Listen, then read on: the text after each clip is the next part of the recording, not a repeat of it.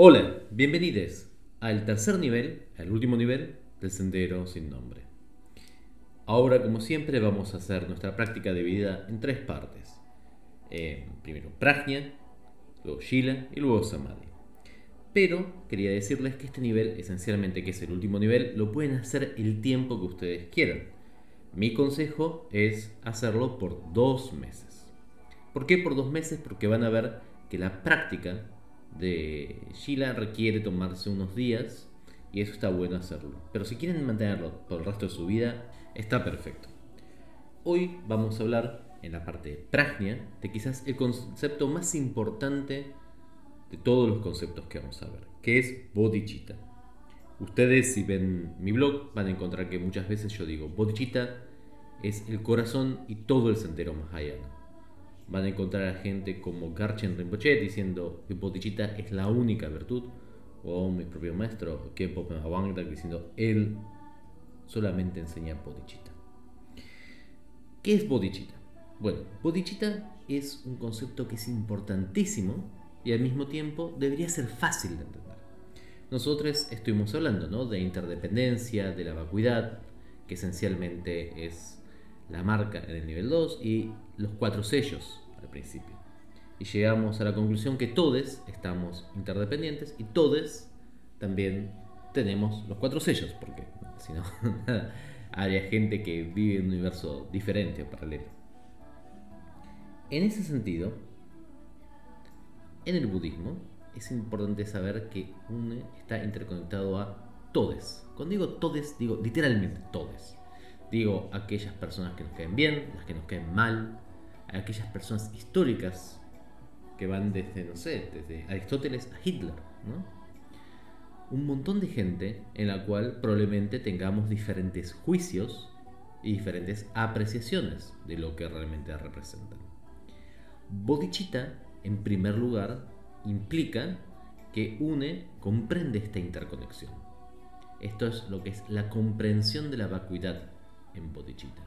Y al mismo tiempo que comprende esta vacuidad, recordemos que la vacuidad no es algo que es vacío, sino que está lleno de formas. Simplemente esas formas no tienen la existencia que nosotros pensamos generalmente que tienen. Nosotros no existimos por nosotros mismos, por así decirlo, sino que existimos en interrelación. Esos seres, todos los seres sintientes, y hay toda una discusión según las escuelas si por ejemplo los árboles son seres sintientes, mi consejo es cuando digamos todes, hagamos todes. Todo es lo que podamos pensar. Árboles, eh, animales, minerales, eh, todos, todos. Todos los seres sintientes quieren de alguna forma también escapar del sufrimiento como muchas veces nosotros queremos.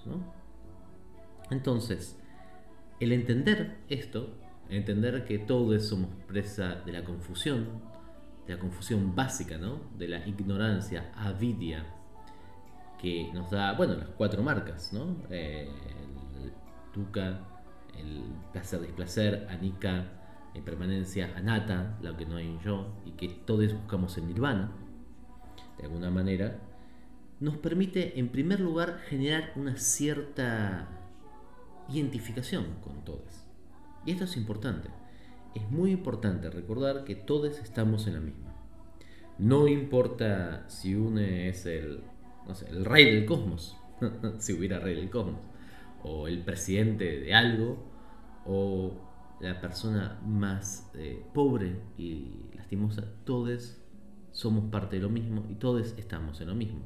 Y en cierta manera, como habíamos dicho antes, todos debemos intentar librarnos a todos. Esto lo hace complejo. Esta es una parte. Esta es la parte de la vacuidad. De reflejar eso, de empezar a, integrarlo, a hacerlo carne, va a surgir en nosotros un cambio.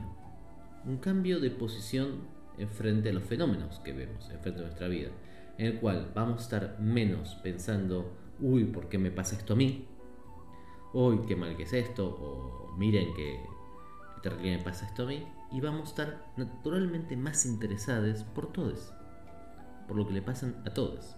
Y vamos a empezar a pensar más en interrelaciones que en situaciones o ponerle etiquetas a las personas. Si alguien viene y nos insulta, por ahí, más que pensar, ah, bueno, es un tonto, una tonte, lo que, querramos pensar, pensaremos, ¿qué le pasará o qué será su percepción para que reaccione así? Y vamos a empezar lentamente a corrernos del lugar de pelea y vamos a intentar modificar y ayudar desde un lugar interdependiente, porque entendemos que para nuestra felicidad tiene que haber felicidad para todos. No podemos vivir encerrados como en un country privado, ¿no? Eh, dejando que la gente se muera de hambre. Necesitamos de alguna manera acercarnos, necesitamos de alguna manera compartir, necesitamos de alguna manera ponernos uno al lado del otro. Esto es lo que va a ser el componente de compasión y el componente de un amor amable que va a surgir en la bodichita. Por eso, por ejemplo, cuando aparecen estos conceptos en el Sutra de Vimalakirti, Vimalakirti le dice a Shariputra que no puede ser un monje escondido en un monasterio. Vimalakirti, recordemos, era un laico, un laico que vivía en Varanasi y ahí ayudaba y trabajaba, era comerciante y tenía participación política, era una persona muy involucrada en su mundo esta es la segunda parte. Una vez que hemos comprendido, que hemos hecho carne. Esta interdependencia, naturalmente vamos a querer ayudar a todos, porque esencialmente nosotros también somos partes de todos. Y esta, la unión de la interdependencia de la vacuidad y de la compasión y el amor que genera comprenderlo, es esencialmente bodhicitta. Que bodhicitta significa etimológicamente mente del despertar, pero yo en un libro la traduje como espíritu del despertar. Porque en castellano mente es algo frío. ¿no? Uno dice mi mente y mi corazón, como si fuera una diada opuesta. Pero en realidad, bodichita es más que eso. Bodichita es un sentimiento, bodichita es un motor. Bodichita es la motivación, el motor y el combustible que nos va a llevar a la iluminación. Bodichita podemos entenderla como en dos partes. En la primera parte es lo que se conoce como la botichita de aspiración. Puede ser que nosotros, por nuestras circunstancias, por nuestra historia, no podamos generar botichita eh, realmente al principio. Por ahí hemos tenido, nada, nos han atacado o hemos sido víctimas de determinadas circunstancias y nos cuesta mucho, y, y es súper correcto, ¿no? Entender y perdonar a las personas que están ahí y pensar que en realidad la acción en sí este, no los exime de la bodichita. Y es totalmente válido eso. El Dalai Lama una vez dijo, y para mí es la mejor aproximación a la bodichita, que une tiene que estar totalmente en contra de la acción, pero no en contra de necesariamente quien la haga. Esto por supuesto hay que entenderlo en un contexto.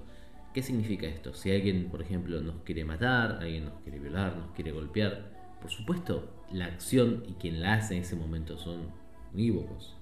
Pero lo que deberíamos intentar es que no se produzca más la violencia y no matar a la persona que la lleva a cabo. Porque luego va a haber otra persona. El problema son las acciones, el problema es qué es lo que está permitido o qué es lo que se deja pasar. La persona generalmente va a ser víctima de otras cosas también. Nadie, por lo menos en la perspectiva budista, nace malo, por así decirlo.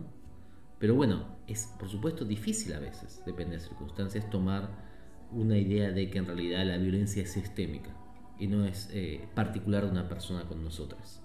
Entonces, en esos momentos, lo que hacemos es aspiramos a la luchita, decimos, bueno, hago todo lo posible, pero esta persona me cuesta mucho, ojalá en el futuro pueda yo realmente eh, hacerlo con todos los seres. Y esta es una aspiración súper válida, quiero decir. ¿eh?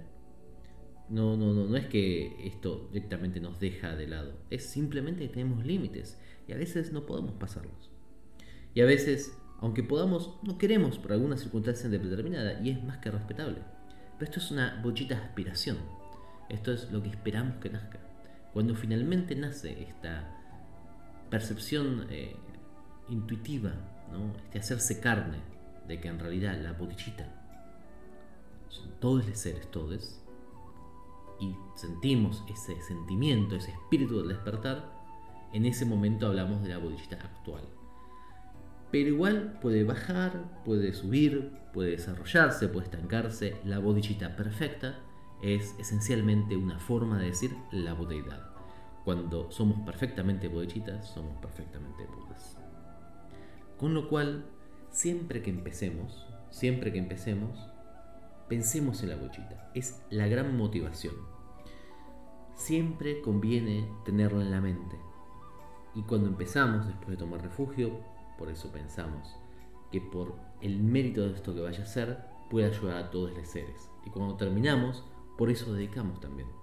Que por el mérito de la práctica que hayamos hecho, todos los seres puedan rápidamente alcanzar la iluminación.